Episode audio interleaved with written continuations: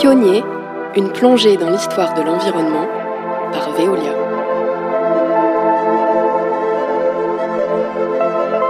Bonjour à toutes et à tous et bienvenue dans Pionnier, le podcast qui remonte le cours de l'histoire de l'environnement.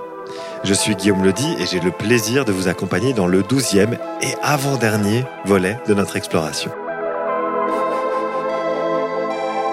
Une exploration qui nous a amené dans l'épisode précédent à évoquer l'importance de la rénovation énergétique des bâtiments si on veut mener à bien la transition énergétique.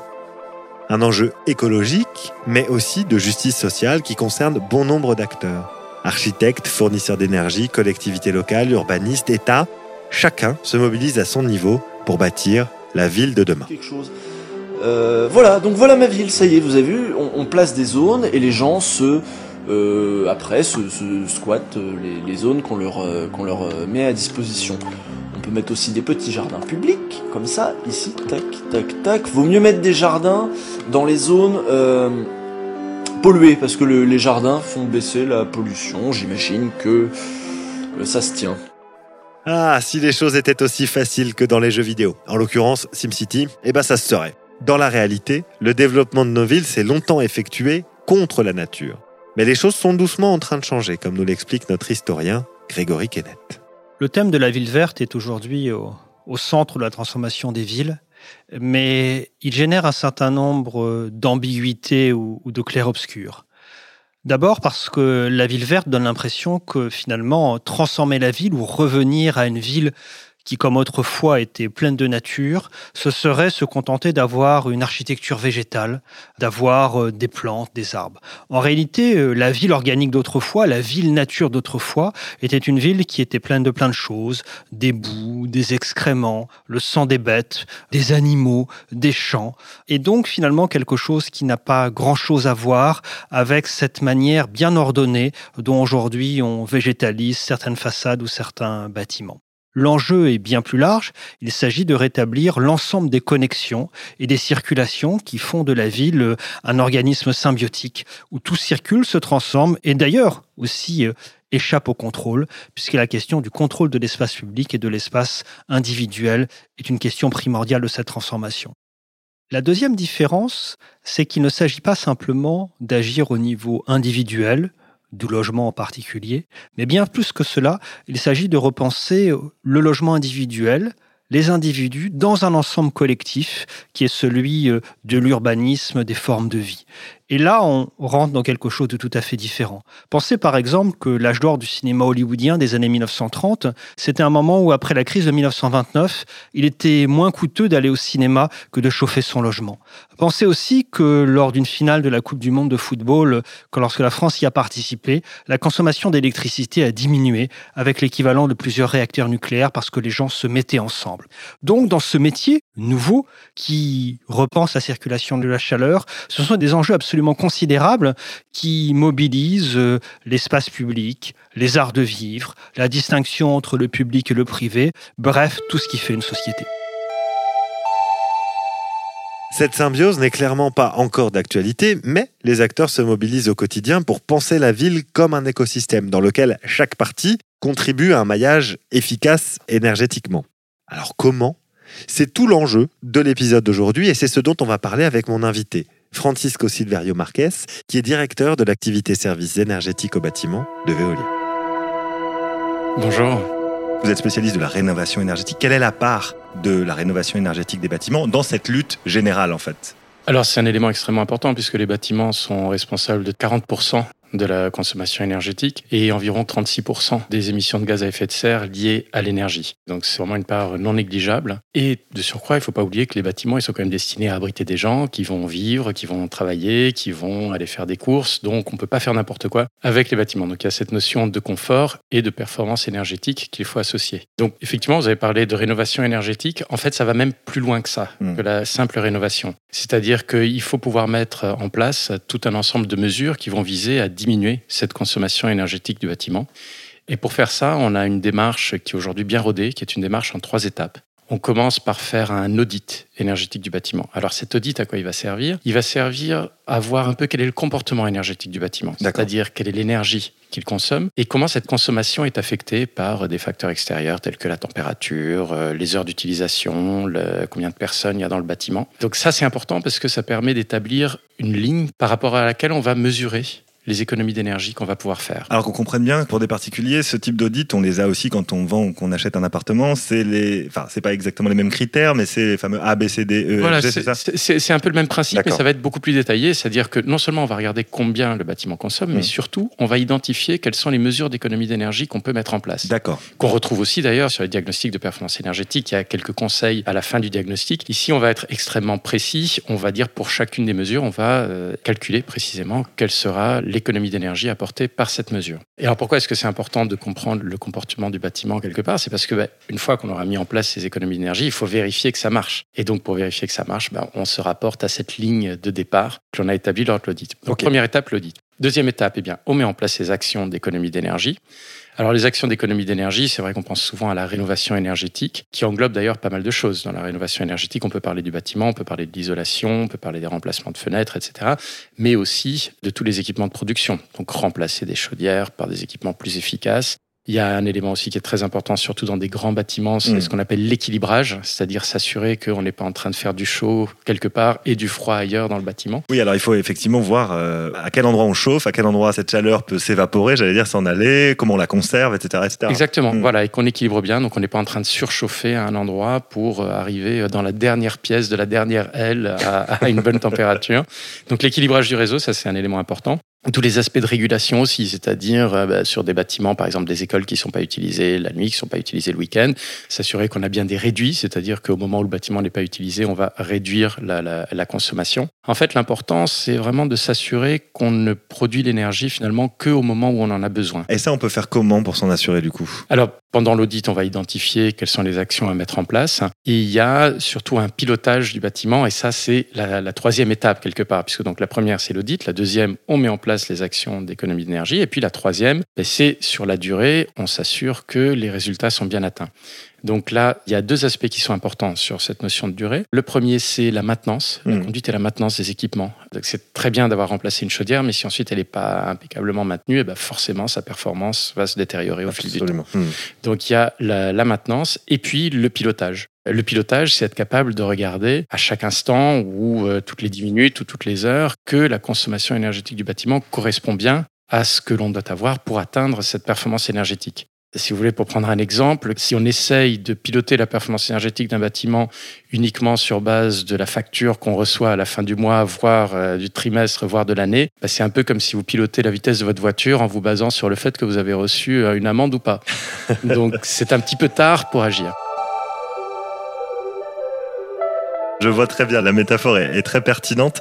Vous parlez de pilotage, vous parlez de maintenance, c'est des termes importants. Est-ce que pour illustrer euh, concrètement l'ensemble de ce processus, vous avez des projets sur lesquels vous, vos équipes ont travaillé mhm. euh, au sein de Veolia, euh, des transformations significatives de bâtiments en matière justement d'efficacité énergétique? Est-ce que voilà, il y a des choses qui vous viennent en tête quand je vous pose cette question? Oui, oui, absolument. Et effectivement, on est bien sur l'ensemble de ces trois étapes. Alors il y a des pays où on est euh, très très présent dans ce secteur, c'est le cas par exemple de l'Italie. En Italie, on agit beaucoup pour la performance énergétique des bâtiments et on le fait notamment sur des hôpitaux. Alors ce qui est très intéressant sur les hôpitaux, c'est que on est sur des bâtiments qui sont en général de taille conséquente, où on peut agir à la fois, comme on le disait tout à l'heure, sur la distribution à l'intérieur du bâtiment, mais aussi sur la production. En plus, ce sont des bâtiments qui ont un besoin de chaleur pas constant, mais en tout cas présent toute l'année, donc y compris l'été. 7 jours sur 7 et 24 heures sur 24. Absolument, tout à fait. Et, là aussi, alors 7 jours sur 7, 24 heures sur 24, dans certaines parties, dans d'autres non. Donc cette régulation dont on parlait tout à l'heure, bah, finalement, elle, elle, peut apporter beaucoup de choses, plutôt que simplement pousser l'énergie euh, de façon constante dans tout l'hôpital à tout moment. Et comme on a aussi ce besoin de chaleur, eh bien, on peut utiliser ce qu'on appelle la cogénération, qui va en fait consister à produire à la fois de la chaleur et de l'électricité sur le site. Alors ça, c'est un concept extrêmement intéressant, extrêmement important. La cogénération, on en parle dans l'ouvrage et dans le site euh, qu'on a développé euh, autour du terme de pionnier. Cogénération, qu'est-ce que ça veut dire? Alors en fait, la cogénération, ça peut être utilisé sur des tas d'échelles différentes. C'est-à-dire que vous pouvez avoir un niveau très centralisé, des, très grosses installations, mais aussi sur des bâtiments qui justement ont un besoin de chaleur euh, permanent, comme c'est le cas des hôpitaux. En fait, ce que l'on va faire, c'est que, pour expliquer simplement, quand on va chauffer l'eau dans une chaudière, bah, forcément, on crée une énergie dynamique dans cette eau, elle se transforme en vapeur. Eh bien, dans la cogénération, on va récupérer cette vapeur pour faire tourner quelque part une turbine, pour le dire de façon très simple. Donc électricité et, et donc, on va produire de- et donc on va produire de l'électricité. Et cette électricité, elle peut être utilisée soit directement sur l'hôpital, soit si à un moment le besoin d'électricité de l'hôpital est inférieur à ce que l'on est en train de produire, eh bien on peut la réinjecter sur le réseau. Donc c'est intéressant parce qu'avec ces grosses installations des hôpitaux, finalement, on va se retrouver à répondre à la fois aux besoins du site, mais aussi à venir apporter un complément d'énergie sur le territoire où on est présent. Là, il y a par exemple un exemple très intéressant qui est l'hôpital d'Udine en Italie. On va même plus loin parce que on utilise la capacité de production de chaleur de l'hôpital pour alimenter un réseau de chaleur dans le quartier environnant.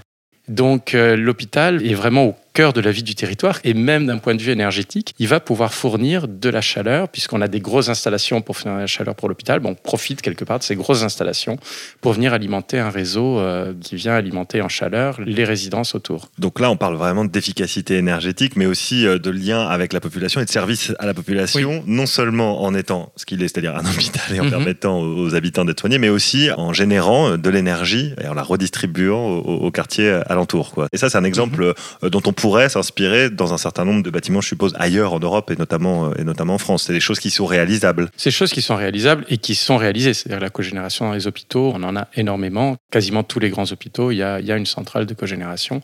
Et c'est vrai que ça permet voilà, de produire cette énergie locale. Ce qui est important, puisqu'on parlait de performance énergétique, c'est que ce travail sur la centrale, il vient, je dirais, après tout le reste. C'est-à-dire que d'abord, on doit réduire le besoin, on doit réduire la consommation énergétique du bâtiment et puis ensuite voir comment on fournit cette énergie de la façon la plus efficace euh, et aussi la plus décarbonée possible, puisque on peut euh, utiliser des combustibles euh, tels que de la biomasse ou du biogaz dans la cogénération pour venir en plus le verdir. Donc on va réduire le besoin, on va produire l'énergie de façon plus efficace et aussi de façon plus verte en utilisant des combustibles renouvelables. Alors merci euh, Francisco euh, Silverio Marquez parce que vous me faites ma transition. Euh, vous, vous- vous- vous évoquez euh, effectivement le fait de faire attention à ce qu'on consomme. Vous évoquez la maintenance et le pilotage. Et là, on tourne autour d'un terme qu'on n'a pas encore employé, mais qui est celui de sobriété, qui revient, enfin qui arrive dans le débat public de façon assez massive ces dernières années. Cette question de performance énergétique, elle est évidemment associée à la sobriété. Vous avez dit tout à l'heure que la meilleure énergie, c'est celle euh, finalement peut-être qu'on ne consommait pas. Comment on fait, en à votre poste, en tant que directeur de l'activité service énergétique au bâtiment euh, de Veolia, comment on fait pour euh, sensibiliser à cette question de la sobriété? Parce que ça peut être peut-être perçu comme contre-intuitif. C'est assez intéressant d'ailleurs parce que les Anglais utilisent le terme de sufficiency. Euh, pour pas sobriété. exactement le même. euh, ouais, pas Et, exactement euh, le et même- donc, le on a, on a un peu cette notion, voilà, de su- le juste suffisant Mm. que je trouve intéressant, c'est-à-dire que la sobriété peut s'appliquer sur, là encore, toute une gamme d'actions. Il y a une première partie, d'ailleurs, certains considèrent que ce n'est pas de la sobriété, mais juste, comme on le disait tout à l'heure, de bien s'assurer qu'on produit l'énergie uniquement au moment où on en a besoin. Oui. Et euh, moi, ça, ça fait déjà partie de la sobriété. Et et il y a beaucoup d'énergie qui finalement est perdue, mais dans le sens où elle ne sert à rien. Il n'y a même pas de confort supplémentaire qui est apporté par cette consommation d'énergie. Donc déjà, éliminer celle-là, c'est un premier pas important. Et on revient sur des notions de pilotage dont on parlait tout à l'heure pour s'assurer effectivement qu'on produit vraiment au plus près du besoin. Ensuite, on attaque, entre guillemets, toute la notion de confort, justement, dont on parlait tout à l'heure. Ce que je disais dans l'introduction, il ne faut pas oublier que le premier objectif d'un bâtiment, c'est d'héberger des gens qui vont y vivre, y être soignés, y travailler, etc. Donc, on doit être extrêmement attentif au confort. Et c'est vrai que dans certains bâtiments, dans certaines conditions, on a un peu du surconfort. Euh, On travaille dans beaucoup de régions dans le monde, on travaille notamment au, Moyen-Orient. C'est vrai que là-bas, par exemple, dans tout ce qui est grands centres commerciaux, on refroidit énormément et euh, parfois on a même froid. Donc là, il y a cette notion de surconfort sur laquelle il faut agir. Et effectivement, c'est de la sensibilisation. Alors, ce qui est intéressant sur la sensibilisation, pour que ça marche, en fait, il faut plusieurs éléments. Tout d'abord, il faut communiquer, donc informer sur pourquoi on fait ça. La deuxième chose, c'est il faut donner des moyens d'agir. C'est-à-dire que si je vous dis il fait trop chaud chez vous, mais que vous n'avez pas de thermostat, bah, vous allez me dire bah oui, il fait trop chaud, mais, euh, mais c'est la chaudière, c'est le chauffage de tout l'immeuble, donc je, je n'y peux rien. Donc il faut avoir des moyens d'agir. Et le troisième élément qui est très important, c'est d'avoir une vision sur le résultat.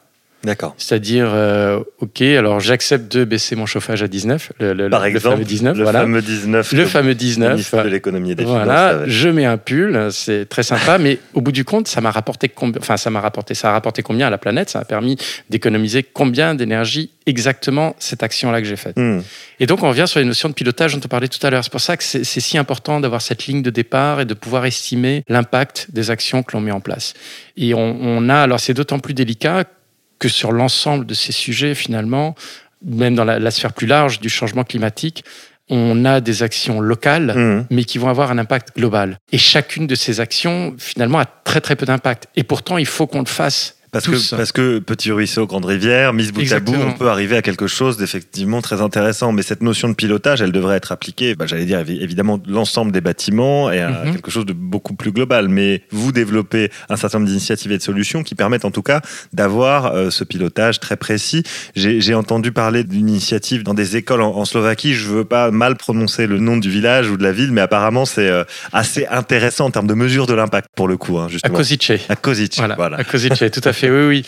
Alors ça, c'est intéressant parce que effectivement, on a deux types, je dirais, de, de bâtiments sur lesquels on agit. Il y a des très gros bâtiments, je donnais tout à l'heure l'exemple de l'hôpital, mais on a aussi des portefeuilles de bâtiments. Donc on a beaucoup de, de contrats, s'appelle des contrats de performance énergétique, signés avec euh, des municipalités ou avec euh, des conseils généraux, et donc on va retrouver un, tout un, finalement un parc de bâtiments. Et on retrouve bien cette notion où finalement, bah, une école, c'est pas énorme comme consommation énergétique. C'est une chaudière, euh, voilà, c'est pas grand chose. Donc, comment on fait finalement pour euh, réussir à ajouter toutes ces économies qu'on va faire et les consolider pour avoir un impact? Alors, on a là aussi évidemment des rénovations d'équipements, mais des équipements qui sont plus efficaces. L'aspect de l'école est intéressant parce que ce que l'on fait dans l'école en termes de sensibilisation, va à la fois permettre de diminuer la consommation énergétique de l'école, mais aussi de créer des bonnes habitudes que les enfants vont exporter chez Ouais, eux. mais il y a aussi une, Et, question euh, de pédagogie presque. là, pour Exactement. le coup. Et Ouais, ça, ouais. ça, c'est très intéressant. Il y a une campagne, une initiative qui avait été menée par la, la ville de Boston il y a déjà pas mal de temps, qui s'appelait Use the School as a Tool. Utiliser l'école comme un outil. C'est-à-dire que tout ce que l'on va faire sur l'école, eh bien, va permettre de diffuser ces bonnes habitudes aussi dans les logements. Et, euh, voilà. et donc là encore, il faut être capable de dire, bah, voilà combien d'économies euh, ont été générées. Donc pour ça, on a les capteurs, on a euh, le moyen d'agir. Parce que Mm. là, on a mis, je crois que c'était 17 000 thermostats qui ont été remplacés. Enfin, donc il y a vraiment le moyen d'agir. Et puis il y a toute une campagne pour accompagner effectivement les, les enseignants, expliquer aux enfants ce qui est en train de se passer. Et on sait que les enfants peuvent être très prescripteurs quand ils reviennent à la maison.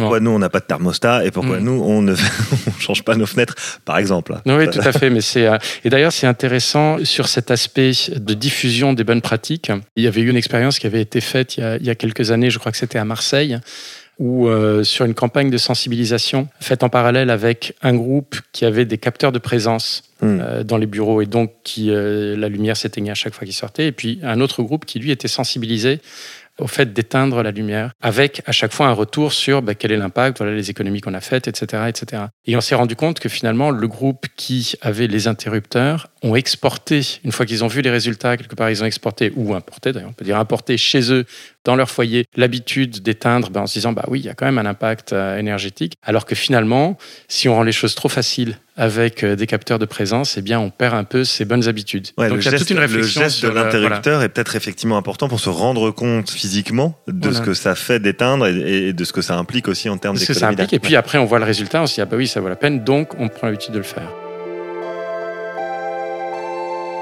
Et là, on parle des enfants, donc cette sensibilisation, elle peut se faire à long terme. C'est, je suppose, l'enjeu aussi pour vous, en tant que Mhm. professionnel de ces sujets-là, c'est que chacun soit sensibilisé. C'est aussi pour ça qu'on fait ce- cette émission. Qu'est-ce qui ferait, selon vous, la réussite d'une sensibilisation à long terme? Je veux dire, allez, restons dans nos sociétés, on va dire en Europe occidentale. Qu'est-ce qui ferait le succès d'une sensibilisation sur ces sujets de performance énergétique? Est-ce que euh, y a des choses, des initiatives euh, qu'on pourrait reproduire à large échelle pour que l'ensemble des, des citoyennes et des citoyens et des professionnels soient sensibilisés Chez Veolia, on fait du B2B, donc on s'intéresse aux grands bâtiments ou, comme je disais tout à l'heure, à des parcs de bâtiments, donc on ne va pas aller sur du résidentiel individuel. Mmh. Euh, mais c'est vrai que cet aspect de transmettre l'information, de s'approprier le résultat pour le faire chez soi est important. Et il y a beaucoup d'initiatives aujourd'hui, il y a pas mal de startups qui proposent des petits boîtiers, etc., qui permettent bah, finalement de piloter de façon assez simple, de piloter euh, chez soi sa, sa consommation énergétique. et de voir ce qui consomme le plus, le moins, à Oui, quel à moment, qu'est-ce qu'on peut faire pour économiser cette énergie-là? Oui, exactement, c'est intéressant. Il y a même aujourd'hui, enfin, depuis la mise en place de Linky, chacun a accès à sa consommation. Par exemple, on, on ne sait pas beaucoup, mais en allant sur le site Enedis, très simplement, en vous connectant sur le site Enedis, vous voyez votre consommation heure par heure. Et vous voyez immédiatement l'impact euh, quand vous faites une lessive, quand vous faites tourner le lave-vaisselle. Et puis il y a des choses comme ça qui sont intéressantes à regarder, notamment par exemple ce qu'on appelle le talon, c'est-à-dire la consommation qui va rester tout le temps, que vous soyez là ou pas, la nuit. Donc là, on va retrouver le frigo, des choses comme ça. Et c'est intéressant de regarder son talon et dire mais est-ce que mon talon a du sens? Ou bien est-ce que euh, Je peux, je peux tiens, couper à un moment donné la VMC. Ou voilà, la VMC, la télé Ouais. qui est la télé qui est restée en, En veille. veille, la box qui est en veille, etc. Et c'est amusant. Enfin, moi, je trouve ça amusant en tout cas de faire ces petites expériences de temps en temps. C'est-à-dire, bah, tiens, cette nuit, je vais couper la veille de la télé, je vais couper la box, etc. Et puis je vais regarder quel est l'impact finalement sur mon talon. Et donc, ça peut être amusant de regarder ça. Et puis, on regarde l'impact sur le talon, on fait un petit calcul rapide et on se dit, bah, tiens, si toutes les nuits, euh, je coupais euh, ma box, j'éteignais la télé, je débranchais tout, ça me prendrait peut-être 10 minutes avant d'aller me coucher. Mais voilà combien ça me fait faire d'économies au bout du compte. en termes d'argent et en termes également d'énergie déployée pour euh, aller euh, effectivement là, là on parle de- du domicile mais pour euh, prendre un peu une focale plus large sur le réseau il y a quelque chose qu'on entend souvent quand on parle d'efficacité énergétique on dit oui oui les renouvelables c'est très bien mais attention le pilotage de ces énergies il est moins centralisé donc c'est plus compliqué quand il n'y a pas de vent les éoliennes tournent pas Mhm. donc il n'y a pas d'énergie sur le réseau du coup on peut moins la piloter alors que en comparaison, hein, les défenseurs du nucléaire disent que l'énergie nucléaire, elle est produite constamment et que du coup, elle est plus pilotable et qu'on peut envoyer de Mhm. l'énergie où on en a besoin, au moment où on en a besoin. Il n'en reste pas moins que les renouvelables sont amenés, vraisemblablement, si tout va bien, à se développer euh, sous nos contrées. Comment on peut faire pour que justement ces réseaux-là soient plus pilotables? Est-ce qu'il y a déjà des, des initiatives qui nous permettent, ou qui vous permettent en tout cas, de se dire, OK, l'efficacité énergétique, c'est important au niveau des bâtiments, c'est aussi, il faut qu'on ait l'énergie au bon Mhm. moment. Comment on fait pour euh, justement que cette énergie soit plus pilotable, cette production d'énergie? Alors, euh, effectivement, les, euh, la plupart des énergies renouvelables, pas, pas toutes, hein, puisqu'il y a des énergies renouvelables qui sont, euh, de le qui préciser. sont, qui sont pilotables, qui sont commandables. Par exemple, l'énergie hydroélectrique, les barrages, les, euh, mais c'est pas sûr qu'on en construise encore beaucoup. Ou bien, on parlait tout à l'heure des combustibles renouvelables, la biomasse, le biogaz, etc. Donc, on- il y a des énergies renouvelables qui sont pilotables. Mais vous avez tout à fait raison. L'énergie renouvelable qui se développe énormément en ce moment, et donc essentiellement l'éolien et le, et le solaire, ont trois caractéristiques qui sont complètement opposées, je dirais, à, la façon dont on produisait l'énergie électrique auparavant, puisqu'elles sont décentralisées, elles sont intermittentes et elles sont imprévisibles. En tout cas, sur le Peu long terme. prévisible Voilà, sur le long peu terme. prévisible, voilà. clairement. Et donc, ça implique effectivement une, une façon différente à la fois de gérer le réseau, mais aussi de gérer finalement la consommation. Hmm. Et là, ce qui est intéressant, c'est de pouvoir faire deux choses. D'une part, de mutualiser ou de mettre ensemble des, des sites qui ont des besoins qui sont différents dans le temps, D'accord. un peu comme ce dont on a parlé tout à l'heure sur la chaleur autour de l'hôpital. Si par exemple dans un quartier on a des bureaux et du résidentiel, euh, si on commence à mutualiser ça, on n'a pas forcément besoin de produire de l'électricité au niveau maximal pour tout le monde en même temps. Donc ça c'est le premier aspect. Le deuxième aspect, c'est effectivement d'être capable, au moment où on a des pointes de demande, qui peuvent être liées à, des démarrages, euh, par exemple démarrage des activités le matin, ou bien euh, traditionnellement le retour à la maison le soir en hiver, où euh, le chauffage se met en route, et qui vont être d'ailleurs d'autant plus fortes qu'il y a ce qu'on appelle la tendance à l'électrification du besoin. On va avoir de plus en plus de pompes à chaleur, on va avoir de plus en plus de besoins électriques. Eh bien, d'être capable de donner des instructions à un bâtiment, que ce soit un bâtiment résidentiel, un bâtiment de bureau, une industrie, donner une instruction en disant si tu as de la possibilité pour être flexible, et donc ce qu'on appelle la flexibilité, ben, ce serait mieux d'attendre une demi-heure avant de lancer tel ou tel équipement. Ça peut être fait sur une échelle très différente. Il y a des sociétés qui s'intéressent à- notamment au résidentiel individuel, avec des boîtiers qui se mettent à côté de chaque radiateur. Nous, euh, forcément, en tant que on va s'intéresser aux grands bâtiments ou aux parcs de bâtiments. Et on a une société qui s'appelle Flexity Mhm. dans le groupe, et qui est justement spécialisée dans cette agrégation euh, de la capacité d'effacement. Alors, ce qui est intéressant, c'est que au niveau d'un bâtiment, finalement, il ne va pas se passer grand-chose. Mais c'est en mettant ensemble tout un parc C'est la notion de, de réseau, bâtiments. encore une fois. Voilà, de réseau. On va mettre ensemble finalement, et donc on peut garantir au réseau électrique, on va dire, euh, oui, oui, on a 1000 sites, et on vous garantit que ces 1000 sites, en même temps, ils vont s'effacer. Ils vont, ils vont légèrement diminuer leur pointe. Et c'est finalement cette multiplication par mille d'un léger différentiel qui va faire qu'on va avoir un impact sur le, sur le réseau. C'est super intéressant. On parlait de ces espèces de changements de focale et de changements d'échelle. Là-dessus, effectivement, c'est l'effet de réseau qui va faire que, euh, en termes d'efficacité énergétique et de performance, on va pouvoir, j'allais dire collectivement en tout cas, Mhm. euh, mais c'est sur plusieurs pays, les bâtiments Alors- sont interconnectés. euh, Alors, nous, on est présent sur, sur plusieurs pays. Flexity est aujourd'hui présent sur plusieurs pays, notamment la Belgique, la France, l'Italie. En revanche, l'agrégation va se faire au niveau d'un pays et en fait en recevant un signal du gestionnaire de réseau du pays qui dit ah, là j'ai euh, le problème avec l'électricité c'est qu'on ne peut pas la stocker quasiment. Donc au moment où elle est produite il faut la Il faut consommer la consommer. et euh, voilà C'est extrêmement intéressant ces enjeux et ces questions. Et évidemment, elles vont se poser. On va toutes et tous devoir devenir presque des spécialistes de la performance énergétique au sein de nos foyers, mais peut-être aussi euh, au niveau un petit peu plus, un petit peu plus large euh, de, de la production d'électricité dans nos pays. Euh, vous, en tant qu'observateur attentif et en tant que professionnel de ces questions, Francisco Silverio Marquez, comment vous voyez, pour conclure, puisqu'on n'a Mhm. malheureusement pas plus beaucoup de temps devant nous, comment vous voyez l'évolution du, du- du paysage énergétique au cours des, des prochaines années? Est-ce que vous avez des signaux faibles, des choses hum, qui sont en train d'émerger, des évolutions, des innovations que vous avez déjà repérées et qui euh, pourraient nous aider justement à remporter, j'allais dire, cette bataille contre euh, les dérèglements climatiques. Alors, il y, a, il y a plein de choses hyper intéressantes qui sont en train de se passer en ce moment. Il y a déjà tous les objectifs. Alors, au, au niveau européen, euh, tous les objectifs à l'horizon 2030, euh, le fameux paquet euh, Fit for 55, donc euh, qui vise à atteindre à 55% de réduction des émissions de CO2 d'ici 2030, et dans lequel le bâtiment occupe une place importante. C'est pas c'est pas le seul, mais il y a une il y a une place importante. Bien sûr.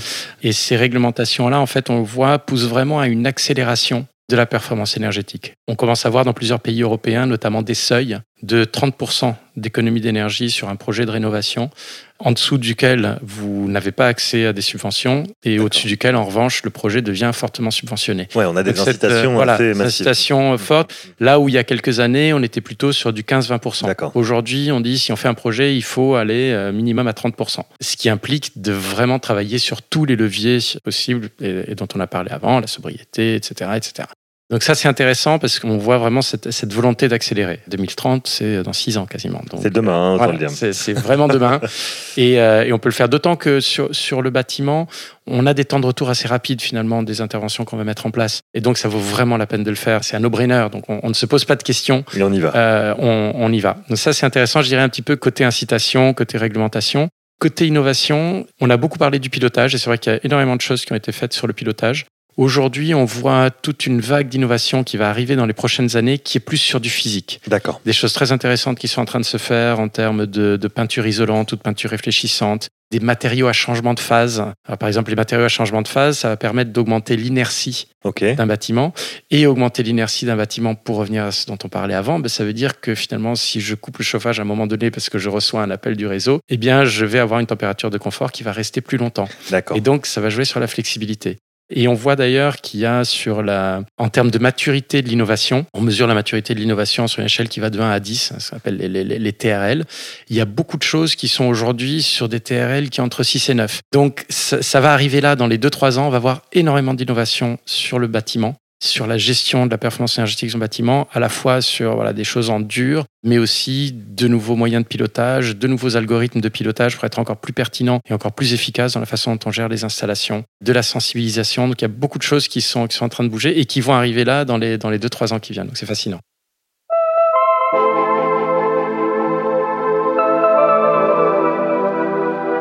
On va donc rester attentif à l'ensemble de ces initiatives fascinantes. Merci pour cette conclusion positive et optimiste. C'est vrai que parfois, quand on traite de ces sujets, on manque un tout petit peu d'optimisme et de vision euh, prospective positive. Donc, merci beaucoup à vous, Francisco Silverio Marquez. Quant à vous, restez bien avec nous pour le dernier épisode de notre série, puisque on va élargir encore la focale afin de savoir s'il est possible de décarboner l'économie tout entière. Vaste sujet et ô combien vital que nous allons traiter en profondeur avec un spécialiste du sujet qui est à la fois ingénieur et économiste. Vous allez voir, ça va être passionnant. Si vous aimez ce podcast, n'oubliez pas de vous abonner et de lui laisser 5 étoiles sur votre plateforme d'écoute préférée. Retrouvez la série de podcasts et bien d'autres contenus sur l'histoire de l'eau, des déchets et de l'énergie sur pionnier.veolia.com. Pionnier est un podcast imaginé par Veolia et l'ADN Studio. Direction éditoriale Romain Prudent et Guillaume Ledy. Direction de projet Marion Pujot-Sausset et Kevin Vergobi. Chef de projet Jeanne Saunier-Donzel et Pauline Dédier. Chargée de production Amandine Viande.